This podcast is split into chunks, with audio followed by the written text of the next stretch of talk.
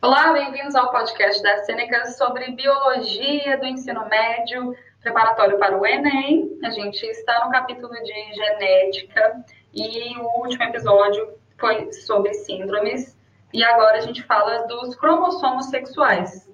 Cromossomos sexuais são os responsáveis pela maioria das características sexuais de um indivíduo.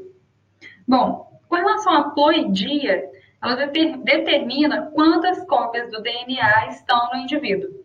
A maior parte das espécies de animais e plantas são diploides, ou seja, o DNA é organizado em pares. Em humanos, os 46 cromossomos são organizados em 23 pares. Os gametas de organismos diploides são haploides, apenas uma cópia. Quando ocorre a fecundação, o zigoto gerado volta a ser diploide. Com relação aos cromossomos sexuais humanos, os cromossomos X e Y são que, os que diferenciam o sexo na espécie humana. O cromossomo Y é menor que o cromossomo X. Eles têm uma região semelhante entre si, homóloga, e uma diferente, não homóloga. O cromossomo Y humano tem um gene chamado SRI. Ele reduz a formação de testículos e a produção de testosterona. Repetindo, ele induz, ele induz. Eu vou repetir essa frase para ficar mais claro para vocês. O cromossomo Y humano tem um gene chamado SRY. Ele induz a formação de testículos e a produção da testosterona, determinando o sexo do embrião como masculino. O sexo feminino é determinado pela ausência desse gene SRY,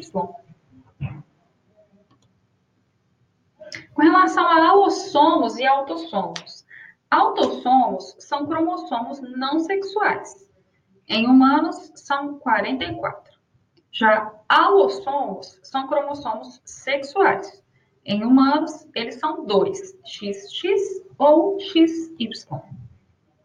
Com relação à formação do cariótipo, a formação de um novo indivíduo pela fecundação faz com que metade dos cromossomos venha do pai e a outra metade venha da mãe. Após a fecundação, o zigoto volta a ter 23 pares completos. O conjunto total dos cromossomos de uma espécie é denominado cariótipo. O cariótipo humano tem 46 cromossomos. Seguindo em frente nesse tema, a gente fala dos genes pseudoautossômicos.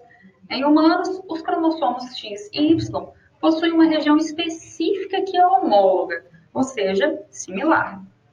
Com relação à herança, são genes situados na região homóloga entre o cromossomo X e o Y. São chamados de pseudoautossômicos porque estão presentes em ambos os cromossomos sexuais. Logo, sua transmissão ocorre de maneira semelhante aos genes autossômicos. A herança de genes pseudoautossômicos a herança de genes pseudoautossômicos não é classificada como herança ligada ou restrita ao sexo. Com relação à ancestralidade comum, essa região não tem muitos genes. Exemplo, o gene MIC2, que é responsável por produzir anticorpos.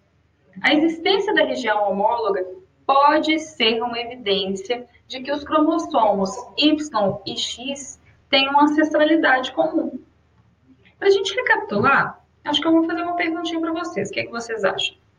Então vamos lá. Só procurando. Pronto, achei uma perguntinha boa para vocês. Onde se localizam os genes pseudoautossômicos? Onde eles se localizam? Três opções para vocês: cromossomos não sexuais, cromossomos sexuais ou nos autossomos. Os genes pseudoautossômicos se localizam nos cromossomos sexuais.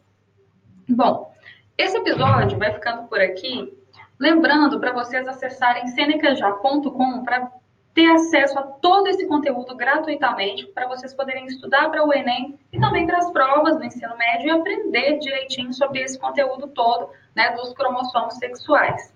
Então, acesse senecajá.com e aí vocês vão ter acesso à biologia. Só, só entrar no capítulo de genética e vocês vão ver tudo isso que foi falado no episódio de hoje. Obrigada e compartilhe a cênica já nas redes sociais também. Tchau!